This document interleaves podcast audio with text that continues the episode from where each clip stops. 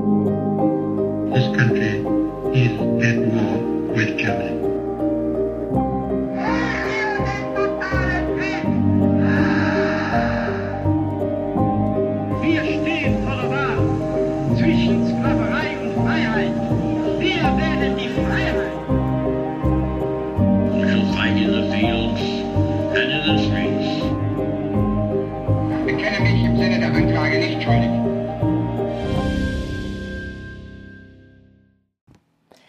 Zusammen und damit herzlich willkommen zur zehnten Folge Wunder, Wissen, Weltkrieg. Mein Name ist Raffaela Höfner.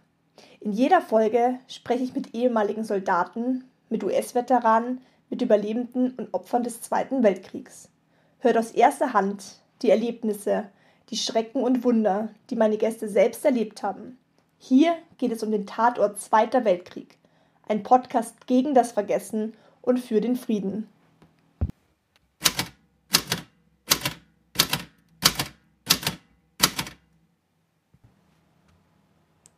Donnerstag, 25. Mai 1944.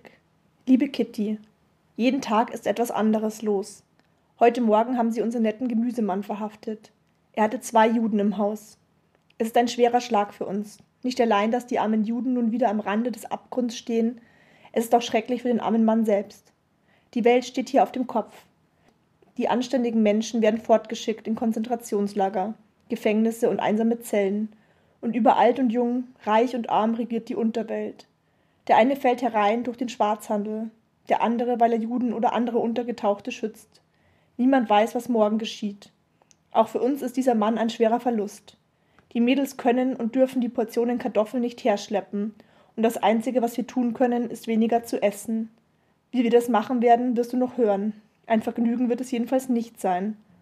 Mutter sagt, dass wir des Morgens gar kein Frühstück, mittags Brei und Brot, abends Bratkartoffeln und eventuell wöchentlich ein oder zweimal Salat oder etwas Gemüse bekommen. Mehr nicht. Dann heißt es hungern, aber alle Entbehrungen sind nicht so schlimm, die entdeckt zu werden. Anne. Die Worte wiegen schwer wie Blei. Ich lasse das Tagebuch sinken, das hier im Hinterhaus zu meinem wertvollsten Besitz geworden ist. Was, wenn es uns trifft? Ich wage es nicht einmal den Gedanken laut auszusprechen. Das Gesicht des Gemüsehändlers flammt vor meinem inneren Auge auf. Die Angst summt und sticht unter meiner Haut wie eine eingeschlossene Biene. Ich darf ihr auf keinen Fall die Kontrolle über mein Denken geben, sonst ist es aus und vorbei. Doch was ich auch tue, die Furcht bleibt. Sie ist wie Rost, zersetzt alles mitleidslos und langsam. Was, wenn es Miep wäre? Die gute Miep, die so viel Mühen und Anstrengungen für uns in Kauf nimmt. Mit einem Schlag wird mir noch mehr bewusst, was diese mutigen Menschen für uns alles auf sich nehmen. Die Verhaftung des Gemüsehändlers. Ein Mann von vielen. Viele Niederländer haben Mitleid mit uns Juden. Viele zeigen, dass Freundschaft und Menschlichkeit mehr wiegen als Verrat. Ich muss mich darauf konzentrieren und daran glauben, dass wir hier in Sicherheit sind. Gerüchte über Verhaftungen und Deportationen schlängeln sich wie elektrische Zitterale bis hier hinein ins Hinterhaus. Um mich zu beruhigen, tue ich das, was ich immer tue. Ich werfe einen Blick aus dem Fenster. Ein Fetzen Himmel. Das ist alles, was ich hier zu Gesicht bekomme. Wie sehr ich mich nach der Natur sehne. Der Geruch von Asphalt nach einem Regenschauer.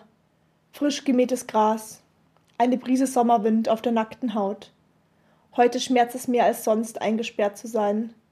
Wie konnte ich die Natur früher nur als etwas Alltägliches hinnehmen? Ich sehne mich so sehr, barfuß herumzulaufen, baden zu gehen. Die Natur macht mich demütig und bereit, alle Schläge besser zu ertragen. Wie konnte es nur so weit kommen, dass ich ihre Schönheit nur durch ein verstaubtes, schmutziges Fenster und alte Gardinen sehen kann? Ich lehne so lange an der Wand und blicke hinaus, bis aus dem Tag Abend wird. Der Mond zeigt Erbarmen und ist für mich heute Nacht sichtbar. Ich brauche ihn mehr als sonst. Eine helle leuchtende Kugel, die mir nah ist. Eine helle leuchtende Kugel, die mir nah ist. Die alle Menschen, egal welchen Glauben und welcher Religion sie angehören, sehen können. Das Lächeln, das mir sonst so leicht über die Lippen kommt, schmerzt heute in meinen Wangen. Anne, die Stimme meines Vaters. Anne, es ist Zeit, schlafen zu gehen. Ein letztes Mal blicke ich nach draußen in die Nacht, bevor ich mich vom Fenster löse und die Treppe nach unten ins Dunkel gehe.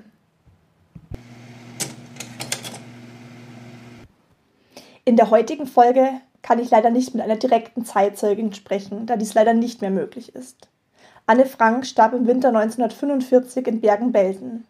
Stattdessen habe ich mit einem von Annes Verwandten über ihr Leben im Untergrund gesprochen. Mein heutiger Interviewgast ist Oliver Elias. Oliver ist der jüngere Sohn von Buddy Elias, dem Cousin von Anne Frank. Die Franks sind eine richtige Großfamilie. Alle leben zunächst in Frankfurt am Main, wo Buddy im Jahr 1925 und vier Jahre später Anne geboren werden. Während Annes Familie in die Niederlande nach Amsterdam geht, um der Verfolgung durch die Nationalsozialisten zu entgehen, zieht Buddy mit seinem Bruder und seinen Eltern in die Schweiz. Seine Mutter Leni ist die jüngste Schwester von Otto. Das ist Annes Vater. Auch die Großmutter von Anne und Buddy zieht mit in die Schweiz. Zwischen den Familien herrscht jahrelang reger Briefverkehr. Ganz viele Briefe sind erhalten und viele Jahre später auf dem Speicher der Familie Elias gefunden worden. Otto Frank besucht mit seinen beiden Töchtern Anne und Margot regelmäßig Familie Elias in der Schweiz. Besonders der Wildfang Anne genießt die Natur und die Freiheit, die dieses Land bietet. Bilder und Fotos zeigen viele glückliche Erinnerungen der Kinder. Die Sommerferien über wird den ganzen Tag draußen getobt und gespielt. Buddy teilt mit seiner vier Jahre jüngeren Cousine die Liebe zum Eislaufen. Anne wünscht sich nichts mehr, als noch einmal mit ihm gemeinsam Schlittschuhlaufen zu gehen. Am 3. Juni schreibt Anne einen Geburtstagsbrief an ihren Cousin Buddy. Es wird der letzte Kontakt zwischen ihnen sein. Die Franks geben in einem ihrer Briefe einen Hinweis darauf, dass sie untertauchen werden. Monatelang hört die Familie in der Schweiz kein Sterbenswörtchen über den Verbleib ihrer Liebsten. Im August 1944 werden die Franks verraten, verhaftet und nach Auschwitz deportiert. Nur Otto Frank überlebt als einziger und kehrt nach dem Krieg zunächst in die Niederlande zurück. Eine seiner Helferinnen, Miep Gies, übergibt Otto das Tagebuch seiner Tochter Anne. Otto beschließt, zu seiner Familie in die Schweiz zu ziehen und lebt ab jetzt bei Basel. Mit Buddy spricht er viel über Anne, liest ihm aus den Tagebüchern vor. Beide lernen eine völlig neue Seite von dem lebenslustigen Mädchen kennen, das große Zukunftspläne hatte. Buddy selbst wird nach seiner internationalen Karriere als Eisclown Schauspieler und nach dem Tod seines Onkels Otto Präsident des Anne Frank Fonds in Basel. Regelmäßig besucht er Schulklassen, um an seine Cousine Anne zu erinnern. Annes Tagebuch gilt als historisches Dokument aus der Zeit des Holocausts. Anne ist eine Symbolfigur geworden gegen die Unmenschlichkeit des Völkermordes. Am 16. März 2015 stirbt Buddy in der Schweiz. Sein Sohn Oliver Elias ist ebenfalls Schauspieler. Er lebt inzwischen in Hamburg. Er hat mit mir über Anne Frank, ihr Tagebuch und den Nachwirken gesprochen. Ebenso bekommen wir sehr private Einblicke in das Leben der Familie. Leider konnte Oliver Anne auch nicht mehr persönlich kennenlernen, aber dafür sein Großonkel Otto und die mutigen Helferinnen und Helfer, die die Familie Frank versteckt hielten. Das Gespräch mit Oliver Elias über Anne Frank war auch für mich persönlich sehr besonders. Im Alter von zwölf Jahren habe ich das Tagebuch der Anne Frank das allererste Mal gelesen. Das war dann der Moment, dass ich angefangen habe, mich für die Zeit des Zweiten Weltkriegs zu interessieren. Mit Annes Geschichte habe ich zum ersten Mal von der Ausgrenzung und Judenverfolgung gehört, vom Holocaust erfahren und wollte seitdem auch unbedingt selbst schreiben. Anne Frank war mit meine größte Inspiration. Deshalb schreibe ich auch selbst zum Thema Zweiter Weltkrieg. Ich nehme euch jetzt mit in das Gespräch, damit ihr Olivers Erzählungen über Anne Frank aus erster Hand erfahren könnt.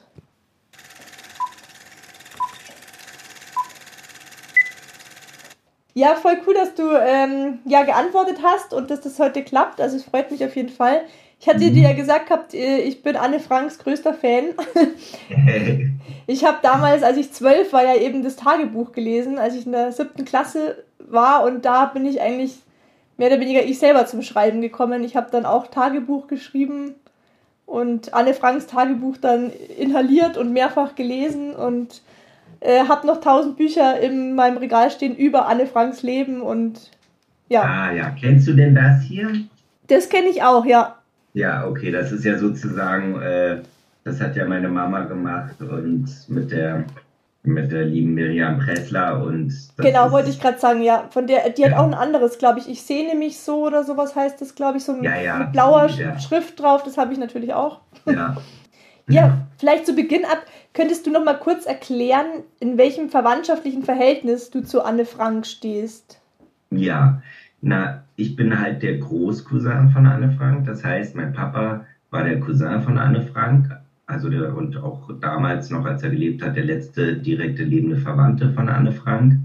Und er hat sie als Kind noch gekannt und mit ihr gespielt auch. Die haben sich geschrieben. Äh, es gibt verschiedene Briefe oder Postkarten, auch im Tagebuch wird er erwähnt. Und die hatten halt richtig, na, Cousin und Cousine, die hatten richtig Kontakt. Mhm. Und ich habe sie natürlich nicht mehr kennengelernt. Ich äh, bin ja Jahrgang 71, das, das sage ich jetzt für die Schüler auch. Ja. Ähm, aber ich kenne das halt alles aus den Erzählungen von meinem Vater. Mhm. Ja, ich hatte gelesen, dass ihr Papa ganz begeisterter Eisläufer war und äh, das auch gleich mit Anne Frank geteilt hat, dieses Hobby. Genau, das ist äh, tatsächlich äh, auch äh, in den Briefen steht das auch drin, die, sich ausgetauscht haben, dass die da über Eiskunstlauf gesprochen haben und sie haben auch äh, wohl mal irgendwie zusammen sich Kostüme ausgedacht und geplant, dass sie mal irgendwann zusammen auftreten werden und was für eine Nummer sie dann machen würden zusammen. Äh, da gibt es noch irgendwelche Aufzeichnungen drüber. Und äh, ja, und sie hat ihm Genau, sie, das war so ein Hobby, was die beide äh, geteilt haben. Und er ist ja dann wirklich nachher Eisclown geworden und ist ja 14 Jahre um die Welt getourt als äh, Eisclown mit Holiday on Ice. Das ist ja so eine große Eisrevue. Ähm, und hat da ja die ganze Welt gesehen, damals kurz nach dem Krieg. Da wäre die Anne wahrscheinlich gern dabei gewesen. Ja, mit Sicherheit. Die war ja wohl auch so eine Schauspielerin und, und äh, immer vergnügt und immer mit verrückten Ideen und so. Und also da hat er uns schon auch immer erzählt als Kinder, äh, wir im Urlaub, die sind ja oft in der Schweiz, haben die sich äh, getroffen äh, und haben dazu zusammen auch Urlaub gemacht. Und da haben sie wohl alle möglichen so Spiele auch mit Verkleiden gespielt, dass er irgendwelche so zur Oma an den Kleiderschrank gegangen ist und sich dann als Oma verkleiden musste und äh, haben da zusammen rumgearbeitet und irgendwelche Theaterstücke aufgeführt. Also da konnte er sich noch sehr gut dran erinnern. Ja, von der Anne Frank gibt es ja sehr viele Verfilmungen auch. Ich glaube amerikanische, aber auch deutsche. Ähm, wie nah ist denn die Anne Frank dem wirklichen Charakter, der da dargestellt wird? Naja, also es ist äh, schon so, dass seit dem Erscheinen des Tagebuches es unheimlich viele Produktionen auf der ganzen Welt gegeben hat. Es hat ja Theaterstücke gegeben, es hat Musical gegeben. Äh, ich weiß noch, dass mein Vater einmal, der ist ja dann oft als Präsident vom Anne Frank Fonds, ist er dann irgendwo hingefahren, hat sich die Sachen angeguckt. Und es ging ja auch immer so ein bisschen um das Verleihen von Rechten oder um das Erteilen von Rechten mit dem Namen Anne Frank halt irgendeine künstlerische Produktion zu machen oder irgendein Buch oder ein Film oder ähnliches. Und ich erinnere mich noch an eine Geschichte, wo er in Japan war, wo eben das erste Anne Frank Musical äh, aufgeführt wurde. Und mein Vater ist da schon mit gemischten Gefühlen hingefahren. Und es war wohl ein ganz schreckliches Erlebnis auf eine Art, weil es wohl, äh, er erzählte, dass halt der Gipfel war quasi, dass dann im Konzentrationslager die Leute standen halt und schnipsend auf der Bühne und im Swing rumgetanzt, ja, wir sind im Konzentrationslager und so. Also sehr glaubhaft. Sie, sie hatten es gut gemeint, es war äh, unheimlich aufwendig wohl, aber er war ziemlich entsetzt über die ganze Produktion. Und ähm, am Schluss stand, wurde er dann eben zu dem äh, Chef von dieser großen Musical Company gebracht, die dann erwartungsvoll alle standen äh, und halt erwartet haben, was er dazu sagt. Und er hat gesagt, es tut ihm leid, aber es geht überhaupt nicht. Und äh, die Reaktion, weiß ich auch noch, die er mir erzählt hat, die haben sich alle verneigt und haben alle gesagt, es tut ihnen leid, sie haben ihn beleidigt, sie werden es natürlich sofort vom Spielplan nehmen und waren ganz, also wie man das oft von Asiaten auch hört, so ganz auf äh, Höflichkeit bedacht und ja, das war so ein Erlebnis, was mir noch in Erinnerung geblieben ist. Also da wurde immer ganz viel gemacht und auch viele Filme, aber es ist natürlich ganz viel auch immer künstlerische Freiheit dabei. Und ähm, es ist auch ganz schwierig für den Fonds oder auch, es gibt ja auch das Anne-Frank-Zentrum in Amsterdam, ähm, da eben aufzupassen, dass das mit dem Namen Anne Frank nicht wirklich irgendein Blödsinn gemacht wird. Ja, ja Anne Frank Bleistifte oder keine Ahnung, der Anne Frank Kaugummi, keine Ahnung. Also derartige Dinge, darum ging es eben immer, dass das, dass die da gucken mussten, dass der Name ja, nicht zu sehr äh, strapaziert wird. Warst du selbst auch schon mal in Amsterdam und hast dieses Anne-Frank-Haus besucht? Ja, ich war gerade letztens da mit meinen Kindern. Ähm, das ist auf jeden Fall immer eine Reise wert. Die ganze Stadt sowieso ist wahnsinnig interessant. Da gibt es unheimlich viel zu sehen. Und ähm, ja, das ist, also ich war gerade letzten Sommer da. Das war für mich auch wieder sehr ergreifend. Ich war natürlich schon öfters dort und habe es auch schon oft gesehen. Aber es ist jedes Mal wieder ja, es ist eine, es ist eine schwere Geschichte, ne? wenn man sich wirklich überlegt, was da passiert ist und wenn man dann da selber in diesem Haus steht und diese alten Zeichnungen und äh, Fotos äh, aus den Zeitschriften an den Wänden kleben sieht und so, dann ist das schon, schnürt sich einem schon ein bisschen die Kehle zu, weil man sich nicht vorstellen kann, wie Menschen da mehrere Jahre so in so einem Gefängnis leben konnten damals unter diesen Umständen. Wie groß kann man sich das Hinterhaus vorstellen? Weil ich war selbst leider noch nicht vor Ort. Ich habe es noch nicht geschafft, es mir anzuschauen, aber wie weil es waren ja doch relativ viele Leute, die da gelebt haben, die zwei Familien und eben dieser einzelne Herr. Wie groß war also, das ungefähr? Es ist in Amsterdam sind sehr viele so diese alten Häuser an den Krachten. Ja, das, da muss man sich so ein bisschen vorstellen. Das ist, wie es häufiger im Norden äh, gebaut wurde, gerade in, in der Nähe vom Meer, so halt sehr schmale Häuser, ja, da gehen oft ganz steile Treppen hoch, bis man oben in den Wohnungen ist und ähm, ganz oben hängt dann meistens so ein Kran, ne, mit dem haben die Leute früher dann die Möbel durch die Fenster hineingezogen, weil die Häuser halt recht schmal waren, so dass man da gar nicht durchs Treppenhaus großartig was tragen konnte. Und so ist das auch ein bisschen. Es ist jetzt nicht ein so sehr schmales Haus, aber in Amsterdam allgemein, die Häuser, die da an den Krachten stehen, sind alle jetzt nicht wahnsinnig breit, äh, aber halt ein bisschen höher. Es gibt eben mehrere Stockwerke und dahinter muss man sich dann vorstellen, steht quasi nochmal so ein Haus. Und, und das war das Hinterhaus. Es war quasi eine Art von Türmchen, ja, also eine, eine Häuserzeile und da eine, eine über mehrere Etagen ein schmales Haus ähm, das war nicht so viel Platz da. Mhm. da. Man kann sich ungefähr vorstellen, es ist sehr, es ist sehr verwinkelt, wenn man da hinkommt. Da sind verschiedene Gänge. Das haben sie auch äh, vom Museum dann so eingerichtet, dass die ähm, Gäste halt da so quasi durchgeführt werden. Aber es ist schon eher eng. Also ich schätze mal, das sind 50, 60 Quadratmeter oder so allerhöchstens, die pro Etage an Platz zur Verfügung stellen, stehen. Und das sind halt kleine Zimmer dann, muss man sich vorstellen. Da hatten sie eine kleine Wohnstube, wo dann auch eben die Küche war. Und dann die Schlafzimmer, die waren gerade mal so groß, dass da quasi zwei Liegen reinpassten. Ja, wo dann Anne ja auch neben diesem Zahnarzt geschlafen hat. Der wurde ihr dann da zugeteilt. Ja, ein junges Mädchen mit einem alten äh, Mann, mit dem sie da immer jede Nacht im Zimmer schlafen muss. Das war bestimmt ganz schön, ja, eine ganz schöne äh, Prüfung. Ja, ich habe auf jeden Fall mit ihr mitgefühlt. Bei, ja. ihren, bei ihren Einträgen, die das betreffen. Das war bestimmt nicht einfach. Genau, also ich empfehle dir das auf jeden Fall nach Amsterdam zu fahren, dir das anzugucken. Man muss meistens im Voraus buchen, weil es natürlich rappelvoll ist und die Leute mhm. da ewig lange anstehen. Aber wenn man das im Vorhinein macht, dann kommt man rein, dann kann man sich das angucken. Das ist mhm. auf jeden Fall äh, gerade wenn man Fan ist wie du, äh, ist das äh, auf jeden Fall ein sehr eindrucksvolles Erlebnis. Mhm. Kannst du noch mal kurz das Schicksal der Familie Frank zusammenfassen? Weil geboren ist ja die Anne Frank am 12. Juni 1929, ich, ich glaube in Frankfurt am Main, wie sie mhm. dann in die Niederlande gekommen sind und dein Vater in die Schweiz.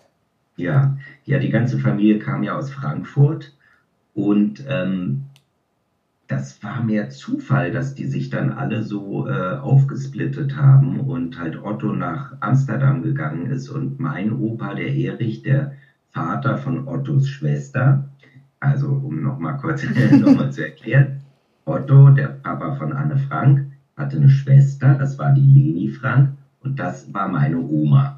Und die Leni Frank, die hat den Erich geheiratet, Erich Elias, und daraus ist mein Papa dann äh, hervorgekommen, der Buddy Elias. Und der war eben dann der Sohn von Leni und Erich und der Otto und die Edith, die hatten halt die Anne und die Margot. Und das waren eben dann diese Cousins. Und diese ganze Familie kam ursprünglich aus Frankfurt, Äh, Otto ging wegen einer Vertretung von einer Firma, die hieß OPEC, da war, er irgendwie angestellt, das war eine deutsche Firma und die Vertretung davon hat er in Amsterdam bekommen. Und zufälligerweise eben, oder ich weiß jetzt nicht, war vielleicht nicht ganz zufälligerweise, vielleicht war das dann auch durch Connections, dass auch mein Opa dann eine Stelle bei dieser OPEC da bekommen hat und vor dem Krieg in die Schweiz äh, geschickt wurde, um dort eben die Vertretung zu übernehmen von dieser Firma. Und das ist der Grund, warum meine Familie, mein Opa und meine Oma schon vor dem Krieg in die Schweiz äh, gekommen sind. Sie sind quasi nicht geflohen, sondern ganz äh, regulär eingewandert, äh, weil sie dort eben gearbeitet haben. Äh, also mein Opa. Und kurz danach ist der Krieg ausgebrochen und äh, da war es dann ein großes Glück, dass die eben in der Schweiz waren, obwohl die lange, lange, lange, viele Jahre gezittert haben darum, äh, dass sie dort bleiben konnten, weil sie waren nur äh, geduldet, sie waren ja keine Schweizer. Und es war immer die drohende Gefahr äh, während des Krieges, dass sie vielleicht auch ausgewiesen werden. Und äh, auch nach dem Krieg ging es sehr lange, bis sie dann irgendwann mal die Schweizer Staatsbürgerschaft mhm. bekommen haben. Das ist auf jeden Fall, waren die da ein paar Mal zusammen im Urlaub. Und da ist ja auch, beginnt ja auch dieses Buch tatsächlich mit, mit dieser einen Geschichte, wie die da zusammen spielen und so. Das war eben eine Sache, an die er sich besonders gut erinnern konnte, wie die da halt in diesem schönen Haus, das war auch von irgendeinem entfernten Verwandten, ähm, ein schönes, großes Haus, was wohl irgendwo ganz in der Natur stand und äh, wo die ja wirklich so wirklich filmähnliche ne, Erinnerungen, äh, wie damals, wie glück, glücklich die waren, was für schöne Zeiten die zusammen erlebt haben. Ja, wie hat, wie, hat, äh, wie hat dein Vater damals die Margot beschrieben oder wahrgenommen? Weil die ist ja laut Annes Wahrnehmung ganz anders gewesen als sie selber. Ja, die war, die war wirklich so, wie sie auch im, im Tagebuch beschrieben ist. Ne? Das war die ältere, die ruhigere, die vernünftige. Äh, die Anne war ja, ist ja viel angeeckt auch. Ne? Die war ja anstrengend, ja, würde man heute sagen. So ein richtiger Backfisch, halt eine junge, würdige, die irgendwie kein Blatt vor den Mund genommen hat die irgendwie auch mal Stress gemacht hat oder mal laut war und dann haben die Erwachsenen sich geärgert über dieses ungezogene Kind. Und die Margot, äh, die war halt, die war halt braver und, und besser erzogen und äh, deswegen hört man auch nicht so viel von ihr, weil sie halt äh, sich einfach eher zurückgenommen hat und ähm, viel gelesen hat, sehr klug wohl war auch und ähm, ja, ein eher ruhiger Typ. Ja, man sieht es schon in den Blicken, finde ich. Das berühmte Foto von der Anne, wie sie am Tisch sitzt mit dem Stift in der Hand. Da blickt sie ja schon mit so einem ganz wachen, frechen Blick in die Kamera. Und die ja, Margot sieht ja immer so, ja, so gesittet und so strebsam aus, finde ich jetzt. Genau, genau. Ist die ältere Schwester, ne, die auch ein bisschen Verantwortung hat. Ich sehe das öfter mal bei Familien und so. Die älteren Kinder sind doch häufiger so ein bisschen die ruhigeren, die die, also ist nicht immer so, aber ich habe das schon viel gesehen. Ich glaube, das ist wirklich so ein bisschen auch dann so die Situation, dass die halt die Großen sind und dann kommen die Kleinen und die müssen halt dann die kleinen Wilden irgendwie im Zaum halten, so ein bisschen. Und äh, das war auch bei denen so, ja. Ja, ich habe vor kurzem, eine, ich glaube bei Netflix auch eine Verfilmung gesehen, die aber aus der Sicht von Hannah spielt. Ich glaube, das war, oder Hannah hieß ja die beste Freundin. Hannah, ja. Von der, von der Anne. Und da kam mir der, also weil der, der Film ja aus ihrer Perspektive ist, der Charakter von der Anne super unsympathisch rüber, was ich total schade fand. Weil die mhm. wurde immer so dargestellt, als wäre die, also in dem Film zumindest, total manipulativ gewesen, die die brave Hannah immer zu irgendwelchen Sachen gedrängt hätte oder dann ihr ein schlechtes Gewissen gemacht hat.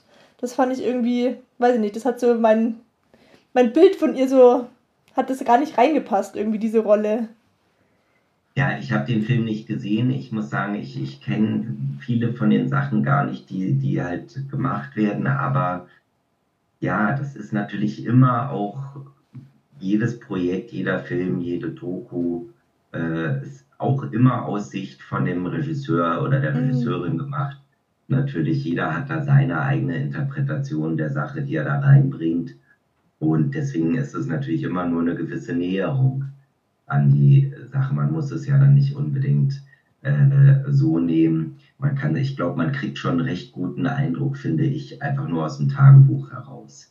Das ist, glaube ich, kann man wirklich davon ausgehen oder ziemlich sicher, würde ich mal sagen, dass das sehr ungefiltert und sehr klar äh, von ihr reflektiert war damals. Sie kritisiert sich ja auch teilweise selber und sagt, ich bin so schlimm und anstrengend. Also sie war ja schon im Alter, wo sie alt genug war, um auch äh, selbst reflektierend äh, da auch eine ganz gute Einschätzung zu haben. Und ähm, im Tagebuch ist es, finde ich natürlich, wenn man das so liest, hat man am besten die Bilder in Ja. seinem Kopf. Und da war sie ja schon wirklich sehr weit mit ihrem, wie du schon sagst, wie, was sie reflektiert hat, wie sie die Welt wahrgenommen hat. Also wirklich. Ja, absolut. Sie wollte ja, sie wollte ja auch immer Schriftstellerin werden.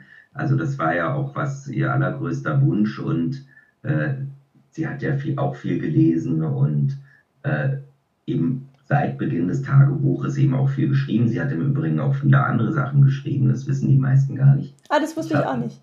Ja, ich habe ein sehr schönes Buch, das kann ich dir mal raussuchen. Wobei es auch sein kann, dass es bei meiner Mutter in der Schweiz ist, äh, von ganz süßen, ganz, so eine ganz süße Kindergeschichte von einem Mädchen mit einem Bären, mit einem kleinen Bären. Äh, das ist tatsächlich auch irgendwann mal als Bilderbuch rausgekommen, mit schönen Zeichnungen von der, von der Grafikerin. Ähm, sie hat verschiedene Kurzgeschichten, so kleine Sachen geschrieben auch. Also da gibt es einiges. Es gibt ja auch diese Riesenausgabe, äh, die halt für absolute Hardcore-Fans ist oder eher vielleicht für Wissenschaftler, ähm, wo sämtliche Versionen, sie hat ja äh, ihr Tagebuch auch mehrmals überarbeitet und teilweise umgeschrieben und äh, korrigiert. Und in dieser, in dieser kompletten Ausgabe, da, da ist halt alles, sind sämtliche Versionen drin, da kann man vergleichen, was sie geändert hat oder was sie eben sonst teilweise noch geschrieben hat. Das ist ein ganz dicker Schmöker. Mhm. Ist das Tagebuch ursprünglich auf ähm, Niederländisch geschrieben oder auf Deutsch? Nein, sie hat alles auf Niederländisch geschrieben. Äh, Ich glaube, sie konnte kaum Deutsch, weil sie ist ja wirklich dort aufgewachsen und ähm, hat alles auf Holländisch geschrieben, ja, das ganze Tagebuch. Ich glaube, sie hat auch einmal erwähnt, wie sehr sie die Sprache liebt und die Niederländer. Kann ich mich an eine Szene erinnern, dass sie das geschrieben hatte? Ja, also ich glaube, die, die waren bis zum Einmarsch der Nazis, waren die da sehr glücklich und hatte die auch ein Mhm. schönes Leben. Da kriegt man ja auch einiges noch mit von im Tagebuch, äh, was sie vorher gemacht hat, wie das so zuging. Sie hatte ja auch schon erste Verehrer und so, mit denen sie sich Ja. getroffen hat. Und ist mit denen weggegangen und so halt irgendwie Fahrradfahren gegangen und ähnliche Sachen. Und ähm, ja, also das, das, das muss eigentlich eine ganz schöne Zeit da gewesen sein in Holland und äh, wer schon mal in Amsterdam war, der kann sich das auch gut vorstellen, weil es ist so eine quirlige, lebendige Stadt, Mhm. äh, wo die Menschen eigentlich auch freundlich sind und, und sehr viel Kunst und Kultur herrscht. Das war bestimmt damals auch äh, eine spannende Zeit dort. Bestimmt. Hat die Familie von, von deinem Vater von dem Untertauchen gewusst, dass die Franks das vorhaben? Ja, also das ist ja wirklich so. Meine Familie eben war ja in der Schweiz, in Basel, weil eben mein Opa dort äh, für die OPEC da gearbeitet hat. Und ähm, die haben eine mysteriöse Postkarte bekommen, aus der nicht klar hervorging, was los war, aber wo sie sofort gelesen haben zwischen den Zeilen, äh, dass sie jetzt irgendwie sich aus der Schusslinie ziehen. Also es war sinngemäß, ich weiß den Text jetzt nicht, aber sinngemäß war es irgendwie, ihr werdet jetzt eine Weile von uns nichts hören, wir, äh, uns geht's aber gut und also irgendwie so durch die Blume gesagt, äh, dass, äh, dass sie untertauchen werden. Also man hat sich das zusammenreimen können, aber gewusst hat's keiner. Und man hat dann eben auch nichts mehr von denen gehört danach. Nach dieser Postkarte war dann Stille für mehrere Jahre und erst nach Beendigung des Krieges haben die überhaupt erfahren, was los war. Das wusste keiner. Mhm. Hat dann die Familie wieder Kontakt zu Otto Frank aufgenommen, der ja, Ja, wieder heimgekehrt ist? Genau, das war eine sehr, sehr dramatische Zeit für die Familie, weil äh, die eben nach dieser Postkarte keine Ahnung hatten, was abging. Man wusste, wusste ja aber schon, was in Holland los ist und dass da eben die Deutschen ja einmarschiert waren und äh, Juden dort scheinbar abtransportiert wurden. Äh, das hat man schon, das hat meine Familie schon erfahren über verschiedene Kanäle, aber äh, sie wussten nichts Konkretes und man hat nur gehofft, dass sie irgendwo sind, wo sie oder dass sie irgendwie geflohen sind oder sich irgendwie verstecken. Ähm, und dann war der Krieg vorbei und man wusste nichts und wusste nichts und es muss ganz quälend und schrecklich gewesen sein, vor allen Dingen auch für die Großmutter, die damals dort auch in der Schweiz im Haus gelebt hat. Ähm, also auch die Mutter von Otto. Und äh, das ist auch hier in diesem Buch von uns lange beschrieben, diese ganze Zeit. Also es waren alle sehr bedrückt und ängstlich über alles, was man gehört hat. Und irgendwann kam ein Telegramm aus Marseille. Telegramme waren ja damals sozusagen äh, äh über, über den Äther, über Funkverbindung, also nicht Funkverbindung, aber über äh, halt Morse-Verbindung und so weiter und so fort, gab es ja diese Telegramme, die kurze Nachrichten übermitteln konnten, konnten über weite Bereiche. Und da kam eben aus Marseille am 27. Mai 1945 kam eben dieses Telegramm von Otto äh, mit der Nachricht, wir kommen bald an aus, äh, aus Marseille und äh, landen in Paris. Otto. Nur das. Und da waren natürlich alle aus dem Häuschen, dachten, okay, sind, sie sind jetzt zurück, sie kommen jetzt irgendwie nach Paris. Und es hat dann noch eine ganze Weile gedauert, bis er dann tatsächlich, genau, das kann ich dir mal vorlesen. Also es gab wohl einen Brief dann äh, vom 15. Mai 1945, ach so, der war, der kam vor diesem Telegramm. Und da hat er einen recht langen Brief geschrieben vom Schiff das war ein Dampfer, der ein neuseeländischer Dampfer, Monobay hieß der, der aus Odessa kam und ihn nach Marseille bringen sollte. Und von diesem Dampfer kam wohl eine Nachricht, äh, morgen werden wir in Marseille sein und dann wird dieser Brief hoffentlich befördert. Ich nehme an, dass ich euch auch gleich telegrafieren kann, sodass ihr unterrichtet seid über meine gesunde Rückkehr. Ah, doch, siehst du, zuerst kam dieses Telegramm und der Brief mhm. kam dann natürlich nachher, obwohl er den vorher geschrieben hat. Und er hat dann, was halt das Schreckliche war, er hat nicht geschrieben, wer wir sind. Mhm. Und das haben alle immer gehofft, das ist die ganze Familie.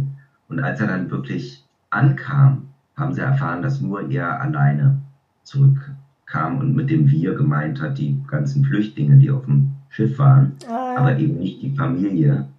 Und das war dann ein riesengroßer Schlag für die ganze Familie. Also die, die Oma und alle sind zusammengebrochen, als sie erfahren haben, dass die anderen wahrscheinlich nicht mehr wiederkommen. Mhm. Ja, das kann ich mir vorstellen. Ja, und äh, das hat mir eben auch mein Vater erzählt noch, dass das für sie alle natürlich ein Riesenschlag war. Und dass mhm. dann erstmal in der Herbstgasse in Basel in dem Haus äh, natürlich ein bisschen Freude darüber herrschte, dass Otto gesund zurückgekommen ist, aber mhm. vor allen Dingen natürlich ein Riesenschock, dass alle anderen weg sind. Hat er von seinen Erlebnissen jemals berichtet? Weil er war ja in, in Auschwitz. Ich glaube, er wurde ja getrennt von, von der Frau und den Töchtern. Hat, genau. er, hat er da von seiner Zeit auch was berichtet? Er hat viel berichtet. Er hat viel nach dem Krieg auch Interviews gegeben und über alles erzählt. Es gibt auch Bücher über ihn, nur was er erlebt hat. Äh, aber es war natürlich unheimlich schwer für ihn. Mhm. Das ging nicht so von einem Moment auf den anderen, dass er alles erzählt hat, sondern er war natürlich komplett zerstört, als er angekommen ist von allem, was er erlebt hatte. Und er ist ja dann auch über Umwege, erst war er in Amsterdam, um zu gucken, ob da noch irgendwas ist. Da hat er dann das Tagebuch von der Miep bekommen ähm, und ist dann, aber weil er dort quasi nichts mehr hatte in Amsterdam, ist er nach Basel gekommen, eben zu meiner Familie und hat dann da im Haus bei meiner, wo meine Mutter heute noch wohnt, gewohnt, eine ganze Zeit lang und eben sozusagen diese erste Zeit, nachdem er aus, aus dem Konzentrationslager äh, zurückgekehrt ist. Und das muss auch eine ganz schwere Zeit für ihn gewesen sein, weil er natürlich, ähm, er hat dann auch recherchiert und irgendwie, irgendwie ist es dann eben auch klar gewesen, dass alle tot sind und keiner wiederkommt. Und er muss wirklich viel geweint haben und es muss sehr schwer gewesen sein damals. Und natürlich war es für ihn erstmal nicht möglich, das alles groß zu erzählen und, und den Leuten alles mitzuteilen. Das kam dann erst mit der Zeit nach und nach. Mhm. Ja, erstens das, das Trauma selber, Auschwitz zu erleben, zu überleben und dann noch den Verlust der Familie, das ist wirklich unvorstellbar. Ja, absolut. Und so war es auch mit dem Tagebuch. Also das Tagebuch war nicht so, dass er das in die Hand gedrückt bekommen hat und dann gedacht hat, oh wow, ist ja spannend, das müssen wir jetzt sofort rausbringen, das wird ein mhm. Renner, sondern äh, er konnte das erst gar nicht sich angucken. Also er war auch geschockt darüber, dass dieses Tagebuch nur plötzlich, ich meine, er kannte das natürlich, er hat es ja, es sind ja verschiedene Tagebücher, es gibt ja nicht nur ein Tagebuch, sie hat ja wirklich über einen längeren Zeitraum geschrieben und deswegen auch in verschiedene Hefte und verschiedene Bücher reingeschrieben. Und ähm, die Mietgies, die hat eben einen Großteil davon glücklicherweise sichern können und aufgehoben, weil sie auch gemerkt hat, das ist natürlich ein unvergleichliches äh, Zeitzeugendokument. Und hat es dann eben dem Otto ausgehändigt, der konnte es sich ganz lange nicht angucken und hat dann irgendwann nach längerer Zeit angefangen, Stück für Stück zu lesen und war selber komplett geschockt über das, was er da alles gelesen hat, weil natürlich äh, die Anna hatte ein sehr gutes Verhältnis zu ihm, sie hat ihn sehr geliebt, das schreibt sie auch immer wieder im Buch. Aber ist ja klar, ein junges Mädchen in dem Alter, die erzählt ihrem Papa natürlich nicht alles, was in ihrem Kopf vor sich geht und, und was für Sorgen und Nöte sie hat und, und was für Gedanken. Und da stand halt alles so klar und, und offenherzig drin, natürlich in diesem Tagebuch, dass er dann auch immer gesagt hat, er hat seine eigene Tochter nicht gekannt nachdem er das gelesen hat. Erst dann hat er sie äh, quasi kennengelernt. Und dann hat das anderen Leuten erzählt auch mal, dass, dass es dieses Tagebuch gibt und gezeigt. Und je mehr Leute es gesehen haben, desto mehr haben die gesagt, das ist ein un unglaubliches Dokument. Das, ist, das muss man rausbringen. Das ist ein Wahnsinns-Zeitzeugenbericht, äh, der quasi erhalten bleiben muss für die Nachwelt, um zu sehen, dass sowas nie wieder vorkommen darf, wie schlimm sowas ist, was damals passiert ist. Der hat sich lange geweigert und wollte das nicht veröffentlichen. Es waren auch ganz viele intime Sachen drin. Sie hat auch teilweise Dinge geschrieben, ja, wie sich ihr Körper entwickelt mit 13, 14 oder sie war ja dann auch verliebt in den Peter und, und hat da irgendwie emotionale Sachen geschrieben, die, die wirklich, wo auch Otto dachte, das geht eigentlich andere Menschen auf der Welt nichts an, das sind mhm. ihre Geheimnisse. Und dann hat er eben auch als er sich dann irgendwann durchrang, das eben dann doch zu veröffentlichen, hat er halt viel auch rausstreichen lassen und, und zusammenstreichen lassen, weil er halt natürlich nicht alles so veröffentlichen wollte. Das ist klar, ja. Das ist ja gut letztendlich gewesen, dass genau. er das entscheiden konnte noch. Hat, hat, äh, hat, hat dein Vater die Miep auch kennengelernt? Was das für eine ja, Frau war? Natürlich, ja, ich, selbst ich durfte ah, okay. Jan und ihren Mann Jan, die haben ja noch bis vor einigen Jahren gelebt. Mhm. Das waren ganz tolle, natürlich unglaublich äh, beherzte, mutige, äh, großartige Menschen, die sich damals äh, aufgeopfert haben und mhm. wirklich riesige Gefahren eingegangen sind. Dadurch, dass die da immer diese Lebensmittelmarken äh, irgendwie besorgt haben und auf dem Schwarzmarkt und ich weiß es nicht und, und da irgendwie heimlich immer Essen da ins Hinterhaus gebracht haben. Man muss sich wirklich vorstellen, das war ja von hinten, konnte man quasi reinsehen. Deswegen haben die ja auch die Vorhänge, also musste immer, nachts musste immer alles, äh, tagsüber, tagsüber oder nachts, es musste auf jeden Fall immer, mhm. mussten die Fenster ja verhängt werden mit schwarzen Blenden, dass man nicht sah, dass dahinter irgendwie Leute waren oder Licht an und ausgemacht wurde. Und und er musste da halt, äh, die mussten da halt diese ganzen Nahrungsmittel immer reinschleusen und das war für die eine Riesengefahr, dass die halt selber entdeckt werden.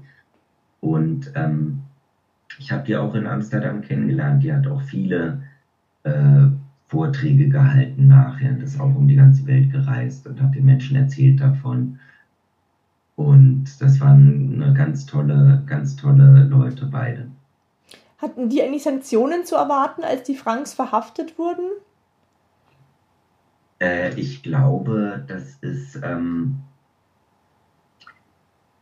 ja, also die, die Miep hat mir sogar erzählt, oder ich weiß nicht, ob es mir persönlich erzählt hat, aber ich kenne diese Geschichte von ihr, dass sie tatsächlich dabei war, als die da rein sind, die SS, und äh, da die rausgeholt haben. Und sie wurde dann da irgendwie festgehalten in dem Haus.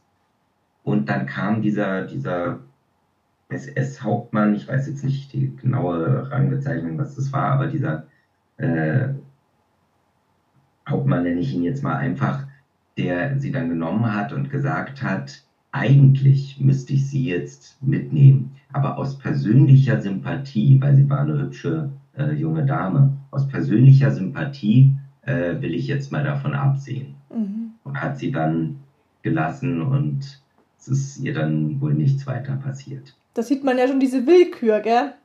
Ja. Dass man da. Absolut. Mhm. Absolut. Also der hätte auch einfach sagen können, so, Sie kommen jetzt mit, Sie haben hier alles äh, organisiert und gleich mhm. ab ins KZ. Und das ist ihr glücklicherweise erspart geblieben, weil er sie irgendwie scheinbar attraktiv und nett fand. So. Mhm. Otto hat, glaube ich, da gearbeitet, oder? In dieser, das war diese Fabrik genau. oder Firma, wo das genau, das Hinterhaus. War das Geschäftshaus mhm. von dieser Opekta, von diesem, äh, von dieser Filiale da.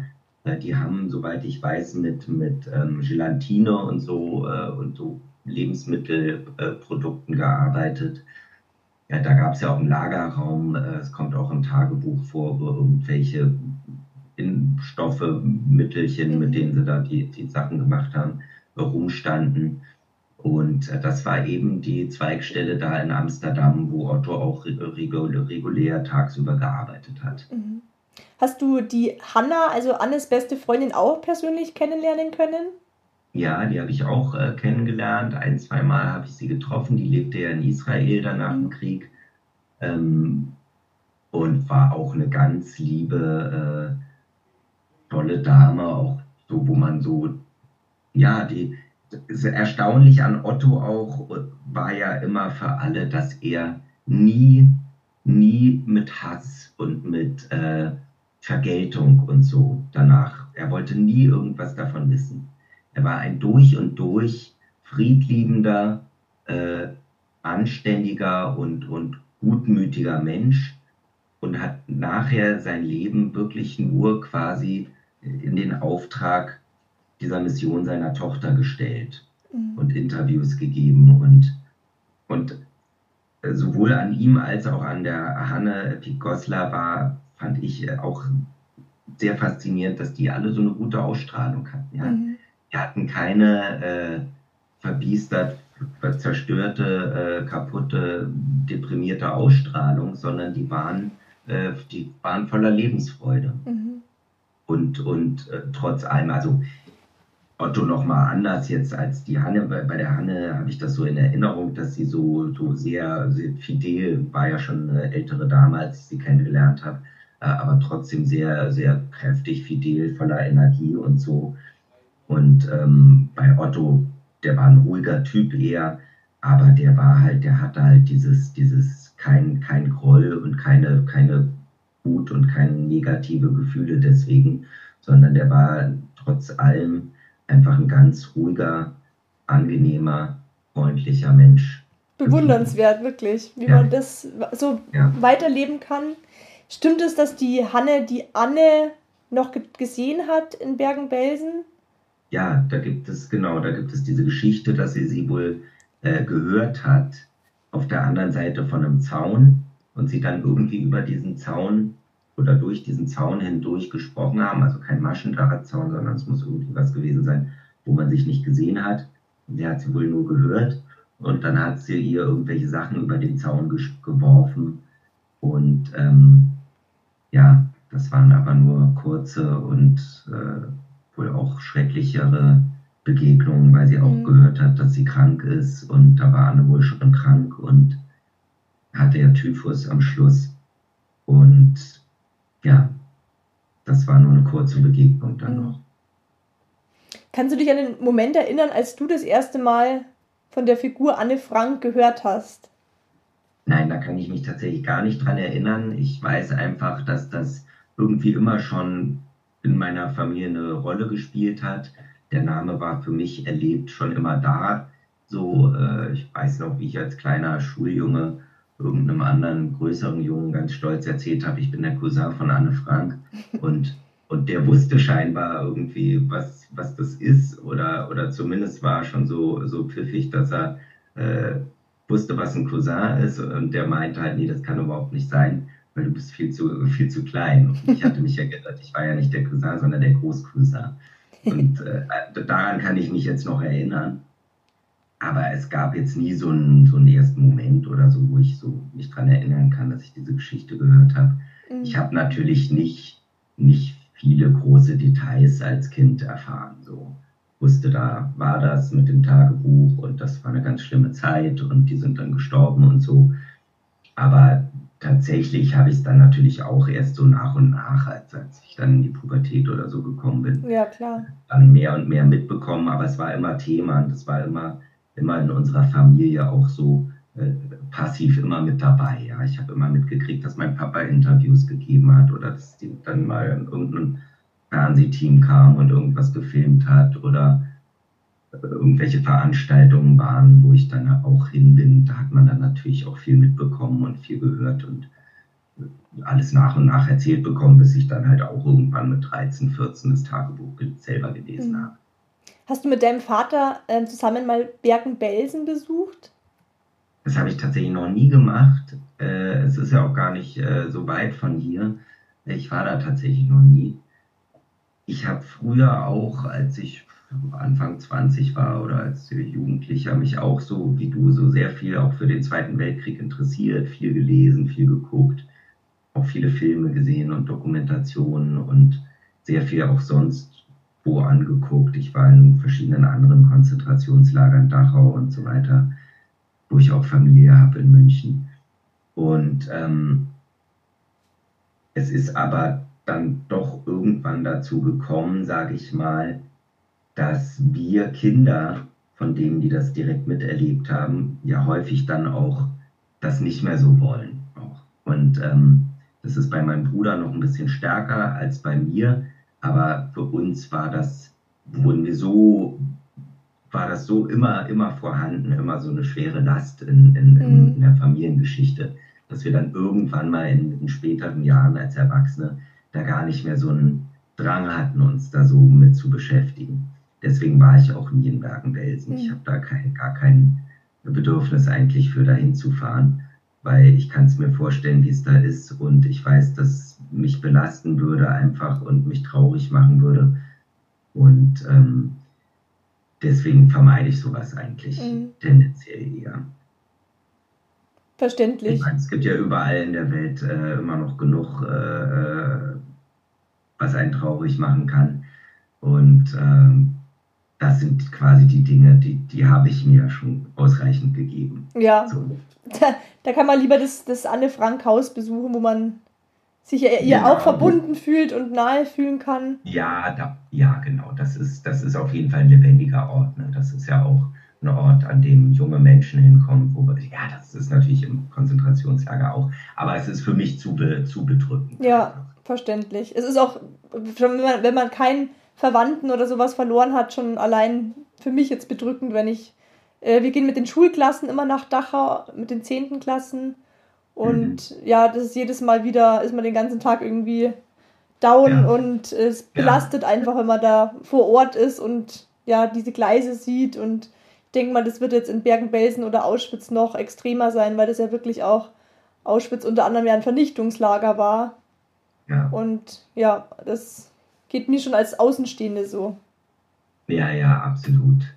Also was nicht heißen soll, dass ich äh, mich mit der ganzen Sache jetzt äh, nicht mehr beschäftigen mag. Das ist natürlich überhaupt nicht so. Also es ist schon, das war vor allen Dingen bei meinem Vater ganz toll zu sehen. Für den war das so eine komplette Lebensaufgabe. Ne? Dann, mhm. als er dann, nachdem er dann, äh, er war ja Schauspieler oder er ist ja, er war ja Schauspieler lange Zeit, waren wir in Deutschland. Ich bin ja in Berlin aufgewachsen und da hat er Theater gespielt und auch im Fernsehen gedreht. Und irgendwann mal, als meine Großeltern dann gestorben waren, sind wir alle zusammen zurück in die Schweiz, eben in dieses Haus gezogen. Und äh, dann ist er da auch in den Anne-Frank-Fonds äh, und wurde da dann eben Präsident vom Anne-Frank-Fonds und hat in dieser Funktion sich wahnsinnig um äh, eben der Anne Frank Fonds selber, ähm, ich weiß nicht, ob du das weißt, der ist ja quasi verantwortlich für die Rechte vom Buch, der verwaltet die Rechte und der klärt oder klärte eben in der Vergangenheit immer, wenn irgendwer kam und irgendwas mit dem Namen Anne Frank machen wollte, dann wurde mhm. da sich mit beschäftigt und dann wurden da Lizenzen vergeben oder eben auch die Erlaubnis, irgendwas zu machen für Künstler oder so. Und ähm, durch den Verkauf des Buches und auch andere Produktionen und so kamen natürlich Gelder rein. Und diese Gelder, die hat der Fonds verwaltet und damit dann äh, äh völkerverbindende, friedensstiftende Projekte äh, unterstützt. Und das war eben dann die Aufgabe des Fonds, der, das war ja eine gemeinnützige oder ist ja eine gemeinnützige Organisation. Und das war dann eben so die, diese Lebensaufgabe von meinem Papa, ne, mhm. die er dann quasi so in der zweiten Hälfte seines Lebens äh, ganz stark verfolgt hat. Er ist unheimlich viel rumgereist, hat an Schulen Vorträge gehalten. Also unser Haus in Basel ist heute noch voll mit irgendwelchen äh, Gruppenfotos von Schülern mit ihm, wo er überall war, die ihm alle irgendwelche Sachen geschickt haben. Und er war da auch, also für mich auch ein ganz großes Vorbild, weil er halt eben diese Ideale von Anne Frank oder diese, diese Message von ihr äh, dass die Menschen halt äh, sich respektieren müssen und akzeptieren müssen und friedlich mhm. miteinander umgehen müssen und äh, man nicht Hass und Aggression, äh, dass das nichts bringt. Diese Message, die hat er halt sein Leben lang dann äh, dafür gekämpft und das mhm. war immer für mich auch eine, ein tolles Vorbild zu sehen, dass er halt in diesem Namen äh, Gutes bewirkte dann auch. Ja, absolut. Wann ist Otto Frank verstorben? Der ist 1980 verstorben, mhm. wenn mich nicht alles täuscht. Ja, 1980, genau. Er war ein ganz toller Mensch, sehr ein wahnsinnig lieber, lieber Mensch. Was erzählst du deinen eigenen Kindern von Anne Frank? Ja, also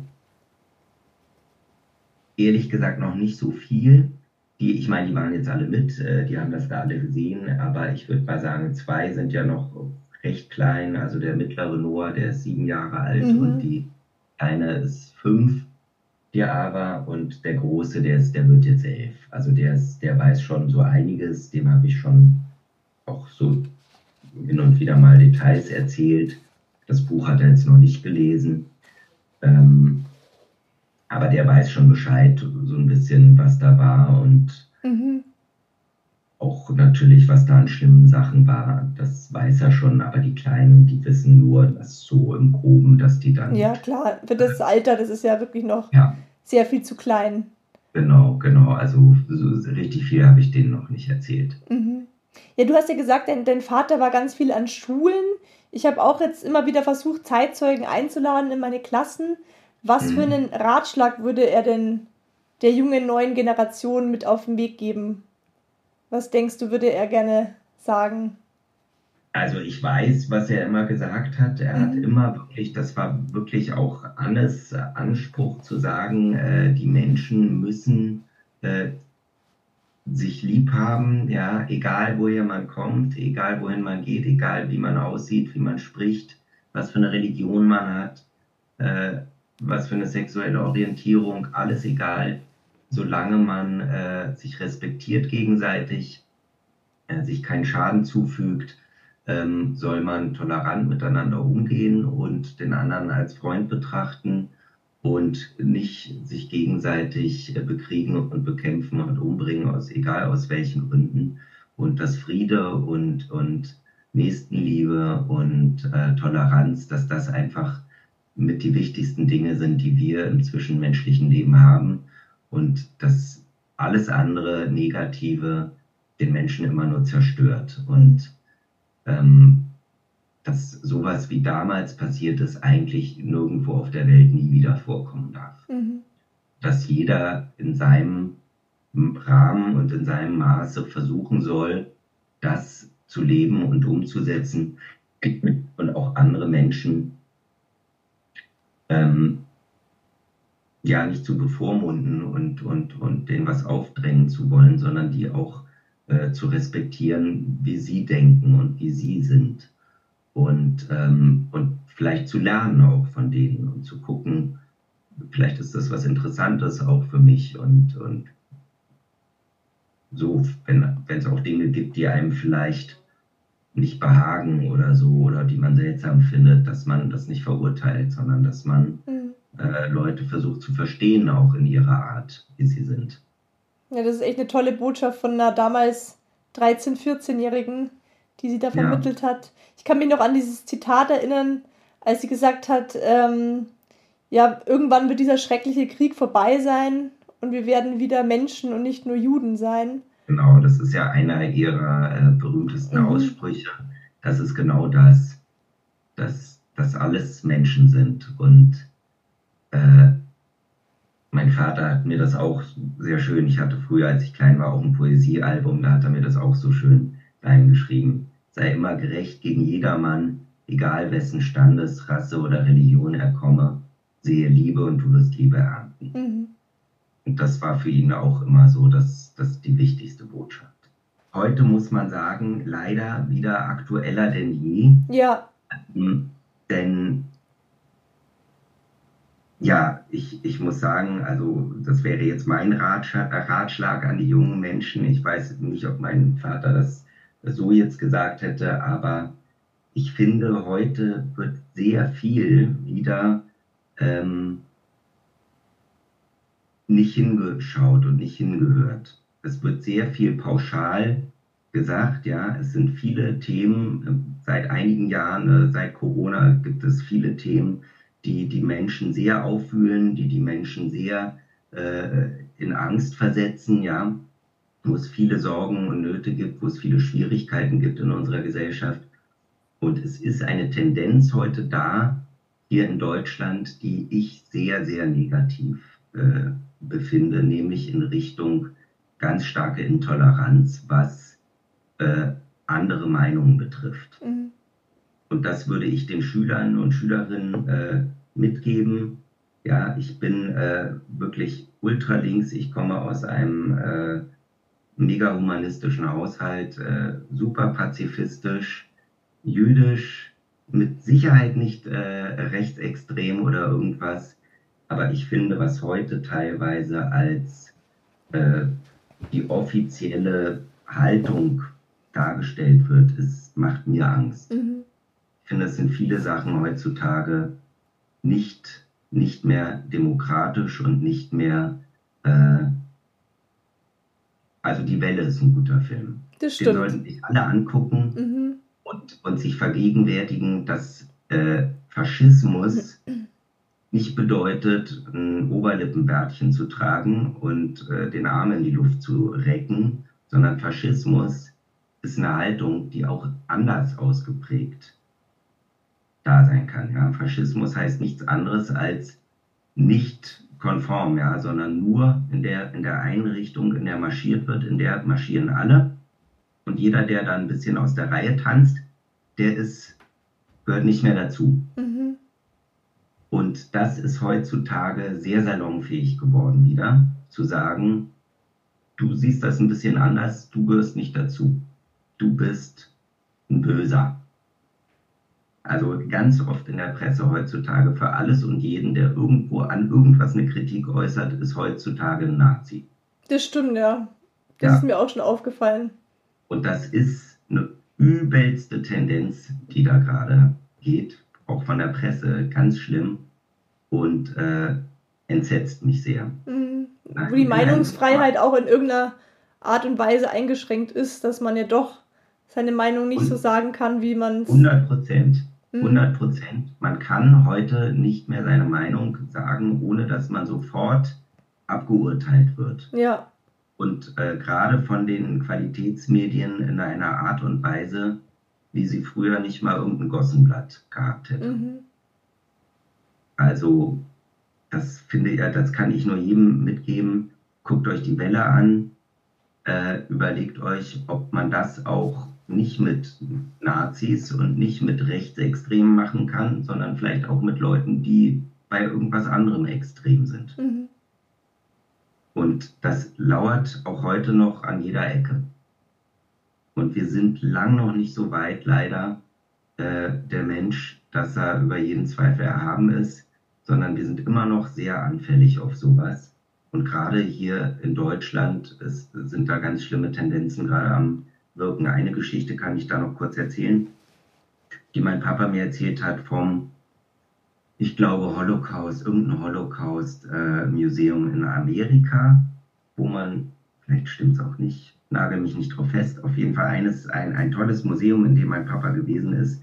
Und er meinte, da kommt man rein und zuerst sind zwei Türen. Auf der einen steht für die mit Vorurteilen und auf der anderen steht für die ohne Vorurteile. Und jeder will natürlich durch die Tür ohne Vorurteile gehen, aber die ist abgeschlossen. Durch die kommst du gar nicht durch. Mhm. Man kann nur durch die Tür gehen mit Vorurteilen.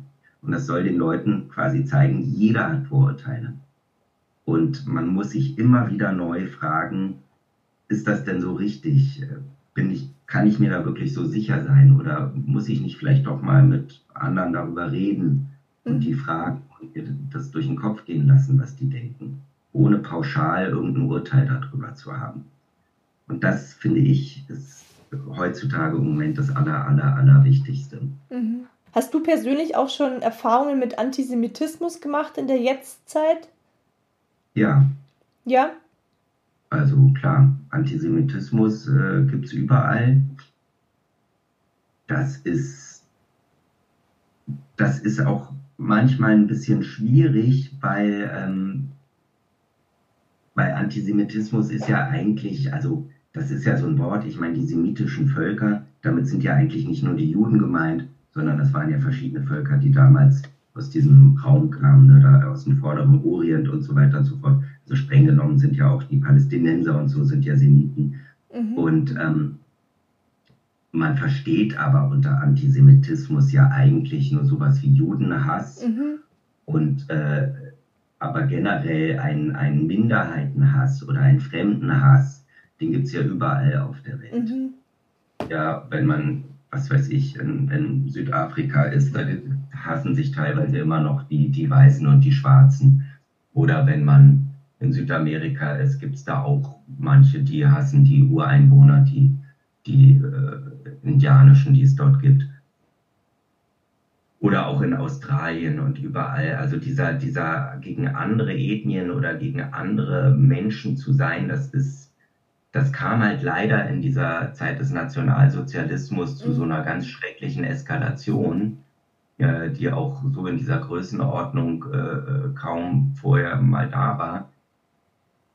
Aber generell ist es einfach begleitet es den Menschen überall und ich habe jetzt nicht so jetzt direkt auf mich bezogen so eine krasse äh, antisemitische Attacke oder so erlebt, weil ich laufe ja auch nicht mit einer Kippa rum oder mhm. ich, man erkennt nicht, dass ich irgendwie Jude bin, wenn ich über die Straße gehe. Aber natürlich habe ich früher auch mal, als ich in Berlin gelebt habe, mit jungen war, mal irgendwo Skinheads gesehen und die dann da rumstanden, irgendwie eklige Sachen geredet haben und, mhm. und so, ja, wo man dann Angst hat und dachte, oh, da gehst du besser nicht hin trotzdem man vielleicht irgendwo irgendwie sowas mal erlebt, muss man immer wieder jeden Einzelnen aufs Neue bewerten. Das kann nie sein, dass jemand dann ausschließlich, weil er eben dann mhm. daherkommt oder so aussieht, äh, von einem mit Feindschaft bedacht wird. Man muss da immer wieder offen sein. Und das ist eben auch das, was Otto quasi so gelebt hat, jedem einzelnen ja. Menschen. Äh, äh, und auch ein großes Missverständnis in der, in der jungen deutschen Bevölkerung ist ja auch oft, dass, äh, dass sie sich schuldig fühlen sollen für das, was Deutschland gemacht hat. Das ist, ich weiß nicht, ob das tatsächlich irgendwelche Juden, irgendwelche älteren Juden oder irgendwelche Zeitzeugen tatsächlich erwarten oder behauptet haben, dass das so sein müsste.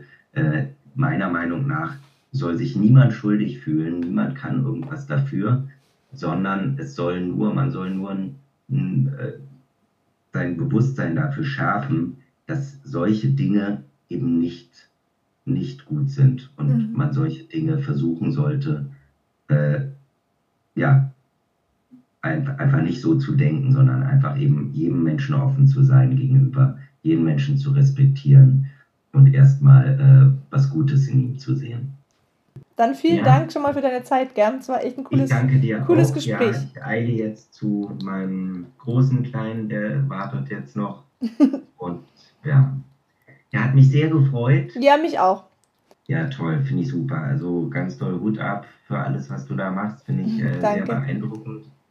Und ja, ich wünsche dir ganz toll viel Erfolg damit, auch mit deinen Büchern und auch als Lehrerin. Ich hoffe, das macht auch gut. Ja, das macht auf jeden Fall Spaß, ja. Okay. Ja, und bis ja, dann irgendwann mal. History Wissen. Heute geht es um Anne Frank. Anne wird am 12. Juni 1929 in Frankfurt am Main als zweite Tochter von Otto Frank und Edith Frank Holländer geboren. Die Familie wandert 1934 in die Niederlande aus, um der Verfolgung durch die Nationalsozialisten zu entgehen. Am 10. Mai 1940 werden die Niederlande aber von der deutschen Wehrmacht angegriffen und besetzt. Juden werden vom gesellschaftlichen Leben und allen öffentlichen Einrichtungen ausgeschlossen. Das Kinoverbot trifft die lebenslustige Anne besonders hart. Die Schwestern Anne und Margot dürfen nun nicht mehr mit nicht-jüdischen Kindern zusammen in die Schule gehen. Sie wechseln auf das jüdische Lyzeum und verlieren dadurch einige Freunde. Otto Frank ist sehr an der Bildung seiner beiden Töchter interessiert. Er verfügt über eine große Privatbibliothek und animiert die beiden Schwestern zum Lesen. Anne muss sich ständig mit ihrer drei Jahre älteren Schwester Margot vergleichen lassen. Diese gilt als besonders gutmütig, sehr vorbildlich und zurückhaltend. Anne hingegen ist ein richtiger Wildfang. Sie ist vielseitig interessiert, lebhaft, aber auch oft impulsiv und extrovertiert. Otto Frank, der seine Firma in den Niederlanden in Gefahr sieht, übergibt die Leitung pro forma an seine Mitarbeiter Johannes Kleimann und Viktor Kugler. Am 12. Juni 1942 bekommt Anne zum 13. Geburtstag ein rot-weiß kariertes Poesiealbum. Noch am selben Tag beginnt sie in niederländischer Sprache ihr Tagebuch zu schreiben. Sie nennt es Kitty. Otto Frank hat zu dieser Zeit bereits im Hinterhaus der Firma in der Pinsengracht 263 in Amsterdam ein Versteck vorbereitet. So hat es sein Mitarbeiter Kleimann ihm vorgeschlagen. Das Hauptgebäude ist sehr unauffällig, alt und ganz typisch für dieses Viertel von Amsterdam. Das Hinterhaus ist ein dreistöckiges Gebäude an der Rückseite dieses Hauses. Auf der ersten Etage gibt es zwei kleinere Zimmer mit Bad und Toilette, darüber ein großes und ein kleines Zimmer. Von letzterem führt eine Leiter dann auf den Dachboden. Die Tür zum Hinterhaus wird mit einem Bücherregal verdeckt. Otto Frank hatte seine Sekretärin Miep Gies zuvor um Hilfe gebeten. Obwohl sie davon ausgehen muss, als Judenhelferin bestraft zu werden, wenn die versteckten Juden entdeckt werden würden, sagt sie sofort zu. Zusammen mit ihrem Mann Jan Gies, mit Ottos Mitarbeitern Kugler und Kleimann sowie Bepp hilft sie den Bewohnern über viele Jahre. Die Lage der Familie Frank spitzt sich immer weiter zu. Margot erhält am 5. Juli 1942 einen Aufruf von der Zentralstelle für jüdische Auswanderung in Amsterdam. Sie soll sich beim Reichsarbeitsdienst melden. Andernfalls wird die ganze Familie verhaftet. Deshalb beschließt Otto Frank früher als geplant mit seiner Familie unterzutauchen. Bereits am nächsten Tag, dem 6. Juli, beginnt daher für die ganze Familie ein Leben im Untergrund. Ihr Leben ändert sich schlagartig. Nach einer Woche folgt Familie van Pelz ins Hinterhaus und im November kommt noch der Zahnarzt Fritz Pfeffer dazu. Alle hoffen, dass sie nach wenigen Wochen oder Monaten wieder frei sein werden. Doch alles Hoffen bleibt vergeblich. Während dieser zwei Jahre schreibt Anne regelmäßig in ihr Tagebuch. Zunächst teilt sie mit Kitty ihre Sorgen und Nöte, schreibt über die Konflikte zwischen den Bewohnern, über ihre Gedanken und Träume. Mit jeder ihrer Zeilen wird aber deutlich, dass Anne erwachsen wird. Es wird deutlich, dass die Familie in ständiger Angst und in Ungewissheit leben muss. Jeden Tag können sie entdeckt werden. Anne ist nicht nur eine normale Jugendliche, die unter extremen Bedingungen aufwachsen muss. Sie ist sehr intelligent und wird viele bedeutende Zitate an ihre Kitty schreiben. Annes größter Wunsch ist es, Schriftstellerin zu werden. Als sie den Aufruf der niederländischen Exilregierung in London hört, dass alle Dokumente der Besetzung gesammelt werden sollen, beschließt sie, ihr Tagebuch komplett zu überarbeiten. Sie gibt dem Tagebuch den Titel Das Hinterhaus und gibt den Personen Pseudonyme. Ihr Ziel ist es, das Tagebuch nach dem Krieg zu veröffentlichen. Miep Gies besorgt nicht nur Lebensmittel für die Familien, sondern sie informiert die Untergetauchten auch über das aktuelle Kriegsgeschehen. Mittags treffen sich die Helfer mit den Versteckten zum gemeinsamen Mittagessen. Und abends, wenn die Mitarbeiter der Firma das Gebäude verlassen haben, können Anne und ihre Familienmitglieder und die anderen ins Vorderhaus kommen. In Otto Franks alten Büro hören sie Nachrichten von BBC. Darüber erleben sie dann den D-Day mit und alle schöpfen neue Hoffnung. Doch alles kommt anders. Am Morgen des 4. August 1944 gegen 10 Uhr morgens erscheint ganz plötzlich die Ordnungspolizei in der Prinzengacht.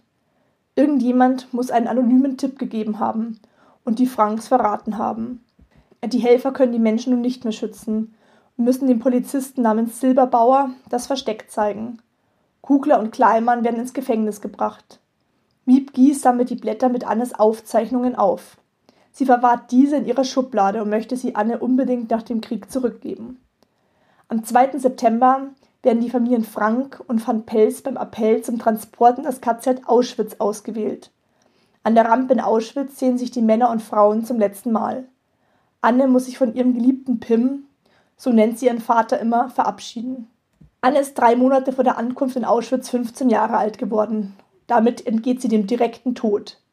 Alle Kinder unter 15 Jahren kommen sofort in die Gaskammern. Anne, Margot und Edith Frank werden im Block 29 des Frauenlagers Birkenau untergebracht. Da die Alliierten immer näher rücken, entschließen sich die Nationalsozialisten, Auschwitz allmählich zu räumen. Am 28. Oktober deportieren sie über 1000 Frauen aus Birkenau ins KZ Bergen-Belsen. Die beiden Schwestern werden von ihrer Mutter getrennt. Edith Frank stirbt im Januar 45 an Erschöpfung und Unterernährung. Währenddessen sind Anne und Margot in Bergen-Belsen. Die beiden Mädchen leben im Sternlager, wo die Häftlinge ihre Zivilkleidung mit dem Judenstern tragen müssen. Dort trifft Hanne ihre beiden Freundinnen aus Amsterdam, Hanna Goslar und Annette Blitz wieder. Die beiden leben in einem anderen Lagerteil gefangen. Bei ihren Gesprächen am Zaun erzählt Anne den beiden, dass ihre Eltern tot seien. Sie selbst trägt nur noch ein Tuch, da sie aufgrund der vielen Läuse keine Kleidung mehr tragen kann. Immer mehr und mehr Gefangene kommen ins Lager. Im März bricht eine Fleckfieberepidemie aus. Etwa 17.000 Gefangene sterben. Laut Zeugenaussagen fällt Margot geschwächt von ihrer Pritsche und stirbt. Einige Tage später folgt auch Anne ihr in den Tod. Und die genauen Sterbedaten wurden vor dem Kriegsende nicht mehr genau notiert. Wenige Wochen später, am 15. April, befreit die britische Armee das Lager. Otto Frank überlebt als einziger der im Hinterhaus untergetauchten Juden. Nach der Befreiung des KZ Auschwitz durch die Rote Armee im Januar 1945 geht er wieder nach Amsterdam zurück. Dort lebt er bis 1952. Miep Gies übergibt ihm das Tagebuch seiner Tochter Anne. Otto Frank sehnt sich nach dem Rest seiner Familie, nach seiner Schwester Leni, nach Liebe, nach Zusammenhalt. Er zieht in die Schweiz. 1953 heiratet er die gebürtige Wienerin Elfriede Geiringer. Auch ihr Mann und ihr Sohn sind in Auschwitz ums Leben gekommen. Ich bin sehr dankbar, dass Oliver Elias mit mir über Anne Frank gesprochen hat. Wäre Anne nicht von den Nationalsozialisten ermordet worden, könnte sie heute noch leben. Im Juni würde sie 94 Jahre alt werden. Ihr war es wie allen anderen Opfern des Holocausts nicht möglich, ihre Träume zu leben eine Familie zu gründen und ein freies Leben zu führen. Aus Anne hätte eine riesige Schriftstellerin werden können. Sie hätte nicht nur ihr Tagebuch schreiben können, sondern bestimmt viele weitere Bücher. Wenn man ihr Tagebuch liest, kann man nicht glauben, dass es hier ein jugendliches Mädchen ist. Einige Zitate sind weltberühmt geworden. So schreibt sie zum Beispiel an ihre Kitty. Ich sehne mich so. Ich sehne mich so nach allem, nach Reden, nach Freiheit, nach Freunden, nach guten Neuigkeiten. Erst wenn man durch die Seiten blättert, wird einem bewusst, wie sich das Eingesperrtsein für Anne angefühlt haben muss. Anne macht vor allem Mut, an das Gute im Menschen zu glauben. Obwohl sie im Hinterhaus gefangen war, all ihre Freiheiten aufgeben musste, schreibt sie, dass sie trotz allem denkt, dass die Leute gut im Herzen sind. Ihr Tagebuch ist ein Weltbestseller geworden. Im Jahr 1947 erscheint es erstmals auf Niederländisch. Mittlerweile ist Annes Tagebuch in mehr als 70 Sprachen übersetzt worden. Es wird auf der ganzen Welt gelesen. Anne selbst ist zu einem Symbol geworden. Ein Symbol für alle jüdischen Menschen, die in der Zeit des Nationalsozialismus gefangen genommen und getötet wurden. Der Unterschlupf der Familie Frank in der Amsterdamer Prinsengracht ist seit 1960 das Museum Anne Frank Haus. Es wird alljährlich von tausenden Menschen aufgesucht. Genauso wie seinem Vater, der seine Cousine Anne durch seine Erzählungen lebendig hielt, ist es auch Oliver Elias wichtig, sich an Anne zu erinnern. Erst kürzlich hat er selbst das Anne Frank Haus mit seinen eigenen Kindern in Amsterdam besucht. Wenn auch du dir die Geschichte über Anne angehört hast, bist auch du einer dieser Zeitzeugen, die dazu beitragen, dass die Geschichte nicht in Vergessenheit gerät. Wer noch mehr über die Familien Frank und Elias erfahren möchte, dem kann ich das Buch von Miriam Pressler empfehlen. Es heißt Grüße und Küsse an alle. Die Geschichte der Familie von Anne Frank. Hier erfahrt ihr noch all die Informationen, die hier und jetzt den Rahmen sprengen würden. Ich würde mich sehr freuen, wenn du dem Podcast eine positive Bewertung hinterlässt und ihn deinen Freunden und Bekannten weiterempfiehlst. Gerne möchte ich die heutige Folge mit einem Zitat von Anne abschließen und freue mich, wenn du das nächste Mal auch wieder mit dabei bist. Wenn es heißt Wunder, Wissen, Weltkrieg. Ich möchte nicht wie die meisten Menschen vergebens gelebt haben. Ich möchte nützlich sein oder Menschen Freude bereiten, sogar denen, die ich nie getroffen habe. Ich möchte auch nach meinem Tod weiterleben.